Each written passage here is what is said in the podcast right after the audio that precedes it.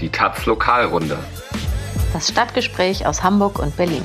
Mit Erik Peter und Katharina Schipkowski.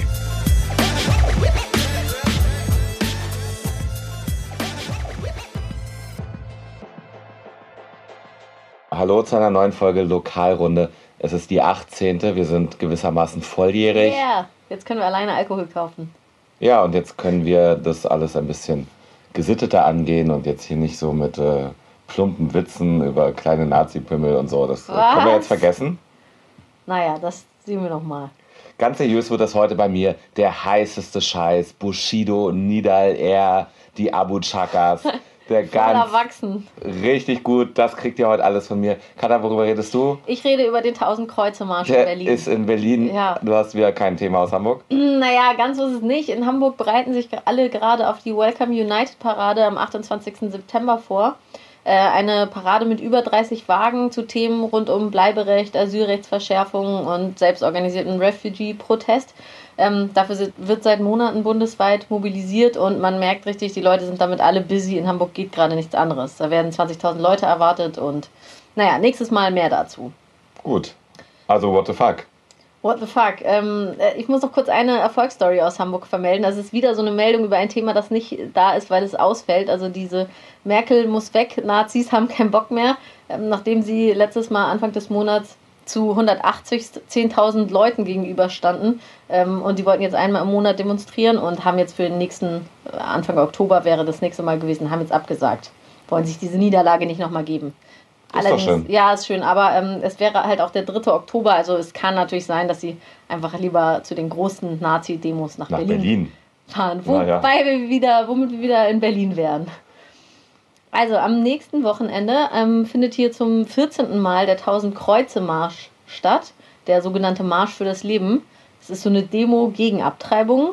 Also Abtreibungen sind ja sowieso nicht legal in Deutschland, sondern nur unter bestimmten Umständen straffrei. Aber diese selbsternannten Lebensschützer würden Abtreibung am besten komplett kriminalisieren ähm, und setzen Schwangerschaftsabbrüche mit Mord gleich. Seit 2002 gibt es regelmäßig diese Märsche ähm, seit 2008 jedes Jahr, vorher nur alle zwei Jahre und die werden organisiert vom Bundesverband Lebensrecht. Das ist einer von zahlreichen Vereinen, es gibt da verschiedene, die sich halt auch so vor Familienplanungszentren, für, vor so Beratungsstellen, pro Familia und so stellen und die Frauen, die dort reingehen wollen, äh, mit Bildern von Föten und sowas bedrängen oder auch irgendwelche Typen, die nachts im Dunkeln wahrscheinlich alleine an ihren PCs sitzen, sich Energy Drinks reinknallen und nach Ärztinnen suchen, die auf ihren Internetseiten äh, werben oder also darüber informieren, dass sie Schwangerschaftsabbrüche vornehmen. Das ist ja verboten, das verbietet der Paragraph 219a, das ist sogenannte Werbung für Schwangerschaftsabbrüche. Und da gab es im letzten Jahr den prominenten Fall der Gießener Ärztin Christina Hähnel, die von so jemandem angezeigt werden wurde und dann 6000 Euro Strafe zahlen musste. Genau, aber lass uns doch mal beschreiben, wie es dort aussieht auf der Straße. Genau, du warst ja schon mehrfach da, ne, mit deiner Kirchengruppe ja. nehme ich an. Oder auch auf der Seite der Gegnerin. Ja, also da sind immer richtig viele Leute auf Seiten der Fundis. Die kommen da immer zusammen irgendwie zwischen Bundestag und Kanzleramt und dann werden dort weiße Holzkreuze ausgegeben. Ja. Zur Selbstgeißelung, wie Jesus schleppen die dann die Kreuze. Ja, natürlich steht das Kreuz, ein Kreuz für ein ungeborenes Kind und dann grüne Luftballons von diesem, von diesem Lebensschützerverein tragen die mit sich. Und dann sind da ganze Familien, ja, so aschfahle Gesichter, Frauen in, in knöchellangen Kleidern und. Pfui. Nein, jeder kann ein Kleid nicht falsch verstehen. Jeder darf ein so langes Kleid tragen, wie ja, sie möchte. Ja, das ist natürlich auch meine Position. Ja, äh, traurige so Kinder und Jugendliche, 14-jährige Jungs, die wahrscheinlich glauben, dass ihnen die Hand abfällt, wenn sie wichsen. Es ist, es ist wirklich, wirklich ein Zombie-Aufmarsch. Ja, da sind auch jedes Jahr ziemlich viele Leute. Im letzten Jahr waren 3500 Fundamentalisten da. Es war dann schon sozusagen wenig im Vergleich zu den Vorjahren. Also 2016 waren 5000 Leute da. Ähm, und sie haben auch einen Rückhalt in der Politik. Also der Unionsfraktionsvorsitzende Volker Kauder schickt regelmäßig Grußworte. Und naja, die junge Union unterstützt das. Und so verschiedene CSU, CDU-Politiker finden das ziemlich geil. Richtig groß geworden ist der Marsch aber erst seitdem nicht nur strenggläubige Christen, sondern auch Rechtspopulisten und die neue Rechte das Thema für sich entdeckt haben. dafür steht in Person wie keine andere Beatrix von Storch. Oh. Ja, die ist ja mittlerweile auch völlig Gruselig. irre geworden. Ja, hast du diesen Tweet gesehen zu diesem Wir sind mehr Konzert, als sie da getwittert hat? Ihr seid nicht mehr, ihr seid Merkels Untertanen, ihr seid abscheulich und ihr tanzt auf Gräbern. Die Merkel-Jugend in Chemnitz. Gott. Ja. Die, äh, sie twittert auf jeden Fall in einer Liga mit Erika Steinbach. Ja. Naja, ähm, sie steht wie keine andere für die Verbindung von Rechtspopulismus und Religion. Das treibt sie voran mit ihrem Netzwerk Zivile Koalition, das sie zusammen mit ihrem Ehemann betreibt und äh, Beatrix von Storch ist auch ein paar Jahre dort ganz vorne in der ersten Reihe mitgelaufen. Seit sie eine tragende Rolle in der AfD hat, hat sie sich da ein bisschen zurückgenommen. Aber eine Parole von diesen sogenannten Lebensschützern ist zum Beispiel Willkommenskultur für Ungeborene. Also damit machen sie eben auch deutlich, was ihnen sonst noch wichtig ist, neben Abtreibungsverbot eben, dass keine Flüchtlinge ins Land kommen. Das sieht man auch so ein bisschen an dem sonstigen Personal, das da noch ähm, rumspringt. Der katholische Publizist Martin Lohmann zum Beispiel, einer der Organisatoren, ähm, veröffentlicht regelmäßig Artikel in der Jungen Freiheit. Und die Antifeministin Birgit Kelle wird einen Vortrag halten, schon am Vorabend. Ähm, auch sie hat regelmäßig für die Junge Freiheit geschrieben. Aber zum Beispiel auch für die Welt und den Fokus, wo man sich wirklich fragt, ob diese Publikation eigentlich noch irgendwelche Standards, Minimalstandards an ihre sogenannten Journalistinnen setzen. Lügenpresse. Vertreter sein. Äh, da kann anscheinend echt jeder Horst schreiben. Gott, bald Horsts Kolumne. Mhm. Was ist denn jetzt dieses Jahr eigentlich dann genau geplant? Also ähm, am 22. September treffen sich also diese Fundamentalisten ab 13 Uhr vorm Reichstag, ähm, machen dann eine Kundgebung und wollen dann fünf Kilometer marschieren äh, und dann einen Gottesdienst halten.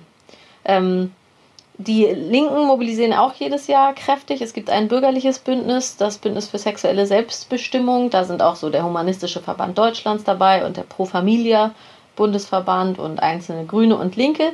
Die treffen sich um 12 Uhr an der Ecke unter den Linden Wilhelmstraße. Und dann gibt es noch das queer-feministische Antifa-Bündnis, What the Fuck heißen die. Die treffen sich schon am Vorabend, am 21. September um 18 Uhr an der Friedrichstraße, um dort zu demonstrieren und rufen für den Marsch selber zu Blockaden auf. Ja, und ja nicht nur das. Also da geht es ja auch immer um Sabotage, um das Eindringen, das unerkannte Eindringen in den, äh, in den Marsch fürs Leben. Ja, da äh, gibt es jedes Jahr Leute, die sich dort auch ihre Kreuze abholen und die dann klauen. Früher hieß das ja 1000 Kreuze Marsch und die Gegenmobilisierung vor ein paar Jahren war 1000 Kreuze in die Spree. Es war so der Aufruf, klaut die Kreuze und schmeißt sie in die Spree massenweise. Scheiße, dann schwimmen die doch, dann sieht man die ja weiterhin. Ja, aber es ist ein ganz, ganz schönes Bild. Äh, da schwammen auch immer relativ viele. Und äh, genau, es gibt Aktionen aus der Demo heraus, wo dann auf einmal mit äh, Regenbogen, bunten Farben um sich geschmissen wird. Und das ist insgesamt äh, so von so einem linksradikalen Protest wirklich immer ähm, mit einer besonderen Energie und besonderen Kreativität im Vergleich zu vielen anderen Demo-Geschichten. Also ich finde es ja immer irgendwie ganz lustig, auch so von den Sprüchen, diese hätte Maria abgetrieben, wärt ihr uns erspart geblieben. Mhm. Kondome, Spirale, Linksradikale. So, das sind so irgendwie dort die, die Gassenhauer und es äh, ist eigentlich eine nette Veranstaltung. Okay, ich bin gespannt. Man klickt nur mit dem Herzen gut. Wir machen Journalismus aus Überzeugung. Unabhängig und kostenlos zugänglich für alle. Aber natürlich brauchen auch wir dafür Geld und appellieren daher an Sie, unsere Hörerinnen. Unterstützen Sie mit Taz Zahlig diesen Podcast und den Journalismus der Taz im Netz. Taz Zahlig für ein offenes Internet und freien Zugang zu unabhängigem Journalismus. Kommen wir zu einer vielleicht nicht netten Veranstaltung. Familiengeschichte wolltest du erzählen, ne? Familiengeschichte. Ich war am Freitag auf einer Beerdigung auf dem Friedhof Schöneberg. Nidal R. ist dort beigesetzt worden. Der war eine Woche zuvor, Sonntag, Nachmittag, helllichter Tag, äh, am Tempelhofer Feld erschossen worden. In äh, Beisein seiner Frau und seiner Kinder. Haben drei Täter insgesamt acht Schüsse auf ihn abgegeben. Die sind dann übers Feld geflohen, ähm, und sind auch bis heute unbekannt. Ähm, Nidal R. hat eine äh, spezielle Geschichte. Für ihn ist die Bezeichnung Intensivtäter erfunden worden. Der ist äh, 1990 mit acht Jahren nach Berlin gekommen, äh, Sohn einer palästinensisch-libanesischen Familie. Schon im Alter von zehn Jahren ging seine kriminelle Karriere los. Körperverletzung, Diebstahl, Raub. Mit 14 hat er einem anderen Jugendlichen mit dem Messer in den Rücken gestochen und ihn schwer verletzt. Insgesamt mehr als 100 Delikte stehen bei ihm zu Buche. Ähm, 36 Jahre alt ist er geworden, davon saß er in etwa 10 Jahre in Haft. Genau, ein Typ, den alle als sehr aufbrausend beschreiben. Äh, so ist er wohl auch gefahren. Der hat nie einen Führerschein gehabt, dafür die dicksten Autos. dafür die dicksten Autos. Das trifft auf mich nicht zu. Und äh, sich auch regelmäßig Verfolgungsjagden mit der Polizei geliefert, die dann teilweise auch in, in Unfällen gemündet sind. Ähm, ja, wegen ihm hat die Staatsanwaltschaft ihre Intensivtäterabteilung gegründet, ein eigenes Modell, ja, wo, es, wo, es eigen, wo es zuständige Ermittler gibt, die immer dranbleiben an ihren Klienten. Und auch das Neuköllner Modell geht ein bisschen auf ihn zurück. Also das ist die Zusammenarbeit von Schule, Jugendamt, Polizei, Gerichten, die alle versuchen, da irgendwie noch reinzugehen und so kriminelle Karrieren, die sich schon ganz äh, im, im, frühen Lebensalter abzeichnen, da irgendwie noch äh, auf die richtige Bahn zu schieben. Mhm vergangenen Freitag, wie gesagt, ist Niederer beerdigt worden. Ähm, vor mehr als 1000 Leuten, Männern eigentlich. Die Krass, war ja ein beliebter Typ, ne? Scheint ein ziemlich soziales, großes Netzwerk gehabt zu haben. Ja, oder gute Anbindung an kriminelle Großfamilien. Ach so, eher so. Eher so. 1000 Leute, eigentlich alles Männer. Es gab so ein Grüppchen von 50 Frauen, ein bisschen abseits ich habe mich ein bisschen überstylt gefühlt. Ich dachte, eine ordentliche Hose und Jacke kann man, kann man schon anziehen für so eine Beerdigung. Haben die Leute dort nicht gedacht. Ja, also es war so Leute im, im Sonnenallee-Style, Jogginghosen. Guter Adidas-Trainingsanzug. Ja, da waren wahrscheinlich so 5000 Jahre äh, JVA-Erfahrung auf einem Flecken und es gab auch 150 Polizisten, die diese Beerdigung abgesichert haben, aber Natürlich ist es dort jemand zu Grabe getragen worden, deswegen äh, ist dort auch nichts passiert und war das am Ende eine ruhige Veranstaltung. Und von welchem kriminellen Milieu reden wir da eigentlich? Wir reden von äh, kriminellen Großfamilien, von denen es in Berlin so 10 bis 12 gibt. Äh, viele, vor allem auch die Boulevardpresse, redet da mal von Clans. Das sind Großfamilien mit 2, 3, 500 Mitgliedern, die in Teilen und überwiegend der männliche Teil, die männlichen Teile dieser Familien ähm, ihre Verbindung in Bereiche der organisierten Kriminalität haben. Ja, also Schutzgeld, Erpressung, Drogen, Waffenhandel, Rotlichtmilieu. Mhm. Diese Familien haben alle einen migrantischen Background. Viele sind Malami, das ist eine arabischsprachige Volksgruppe, die ursprünglich so aus der Osttürkei, Provinz Mardin, gekommen ist, sunnitische Muslime, die sind äh, schon in den 20er Jahren bei der Unterdrückung von kurdischen Aufständen äh, massenhaft aus der Türkei weggegangen, in den Libanon, in Beirut äh, gewesen und sind dann von dort äh, nach Ausbruch des Bürgerkriegs im Libanon 1976 äh, vielfach nach Deutschland gekommen und auch eben nach Berlin. Ähm, genauso sind da auch Palästinenser dabei, die vorher irgendwie aus dem Israel, aus Israel ähm, geflohen sind Richtung Libanon. Und äh, die haben hier kein politisches Asyl bekommen in Deutschland, durften aber aus humanitären Gründen bleiben. Es war mit der Hoffnung verbunden, dass sie bald wieder zurückgehen, aber dem war nicht so. Also der Bürgerkrieg im Libanon hatte 15 Jahre gedauert bis 1990 und bis dahin waren die hier längst sesshaft geworden. Und es sind Familien, Familienstrukturen, die also über Jahrzehnte, also eigentlich seit bis in, bis in die 20er zurückreichend festgestellt haben, dass sie sich irgendwie auf Staaten nicht verlassen können, sondern eigentlich nur auf ihre Familienstrukturen. Insofern ist das auch äh, eine Geschichte hier von gescheiterter Integration. Mhm. Ähm, die haben keine Arbeitserlaubnis oh, bekommen krass. und haben das bis heute teilweise nicht. Also die Kinder dieser Familien sind hier geboren und so, da sieht das anders aus. Aber da sind Eltern hier seit 30 Jahren und länger, die konnten sozusagen auf legale Weise nicht ihr Geld verdienen. Mhm. 22 Prozent der Tatverdächtigen im Bereich der organisierten Kriminalität in Berlin gehören solchen deutsch-arabischen Familien an. Ähm, und momentan gibt es eine höchst angespannte Lage in Berlin. Das heißt, es gab in den letzten Wochen mehrfach Schießereien auf offener Straße, Massenschlägereien. Es gibt also irgendwie Verteilungskämpfe da in diesem Kriminalitätsbereich zwischen den Familien. Und jetzt kommt Bushido ins Spiel. Ja, so weit sind wir noch nicht. Scheiße. Musst du dich noch ein kleines, kleines bisschen gedulden. Wir gehen nochmal zu Nidal, derjenige, der dort äh, jetzt erschossen wurde.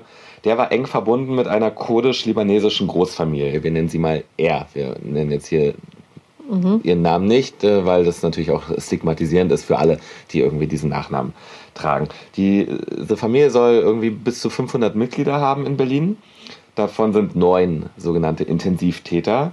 Ähm, auf deren Konto geht auch der Einbruch ins Bodemuseum im März 2017, bei dem so eine riesige Goldmünze in Größe eines Geil. Wagenrades äh, geklaut wurde. Weiß man, ob sie sich jemand um den Hals gehängt hat? ich würde auch sowas tragen. Ja, das bin ich mir sicher. Schon zwei Wochen vor den Schüssen auf Nidal äh, wurde auch in Neukölln auf zwei Männer aus dieser Familie R geschossen und auch da war Nidal äh, irgendwie mit vor Ort. Und äh, ist nicht ganz klar, aber wenige Tage bevor er dann erschossen wurde, waren Polizisten bei ihm zu Hause und haben ihn gewarnt, dass er im Fokus steht. Oh. Ja. Ähm, aus dieser Großfamilie R, ähm, eines der Oberhäupter, ist Ashraf und es ist in Berlin so ein bisschen eine Person des öffentlichen Lebens. Der hatte 37.000 Instagram-Abonnenten. Krass.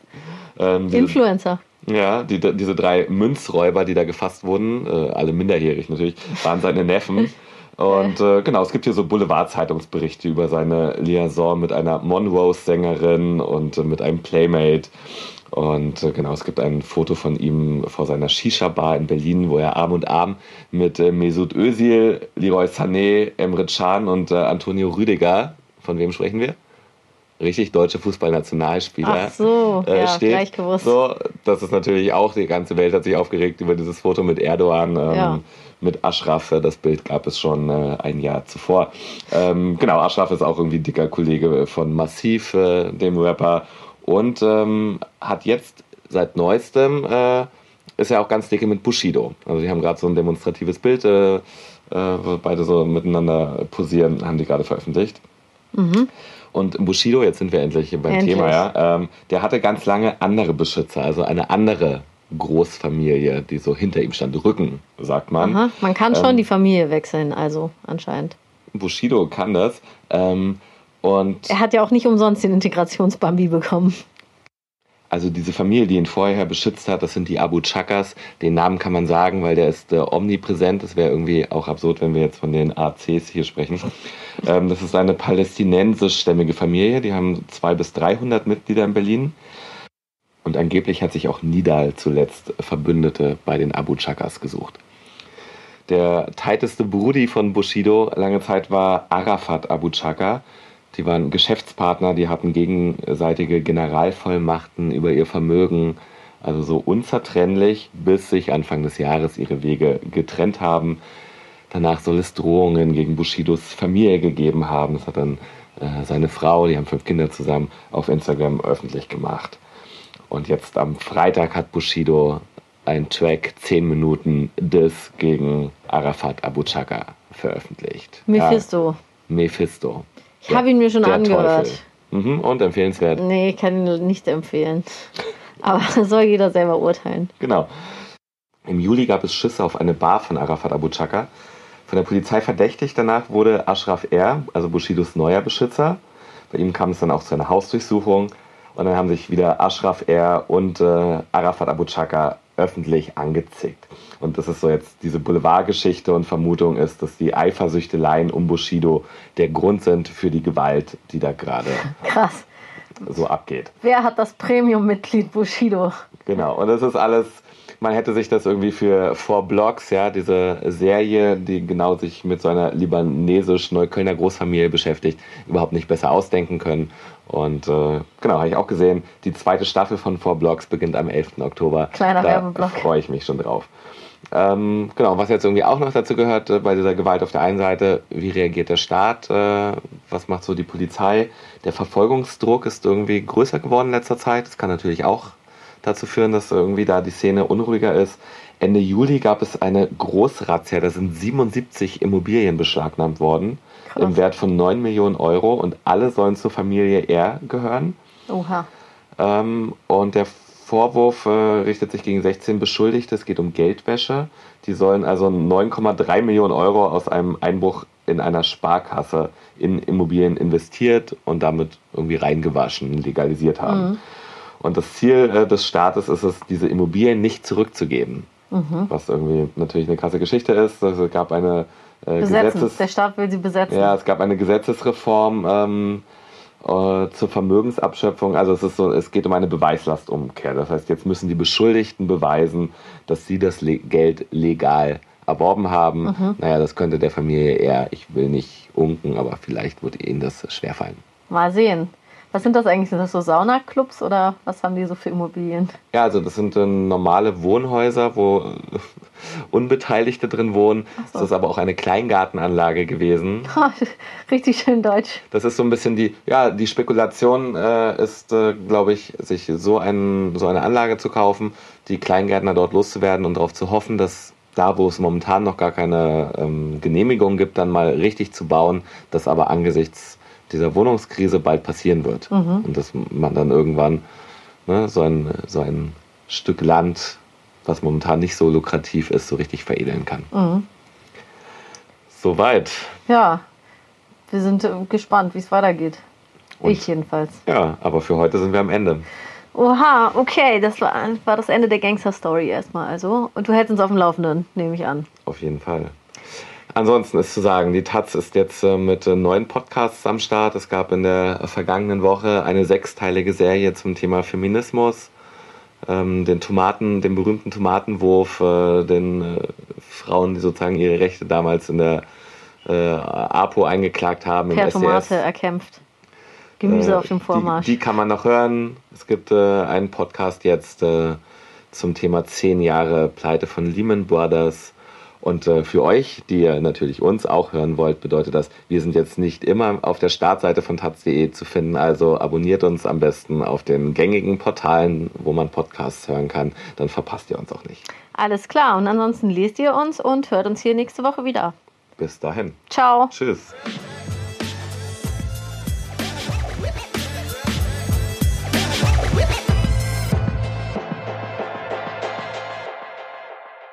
Für mehr Links im Netz unterstützen Sie mit Taz Zahlig diesen Podcast und den Journalismus der Taz im Netz. Taz Zahlig. Für ein offenes Internet und freien Zugang zu unabhängigem Journalismus. taz.de slash zahlig.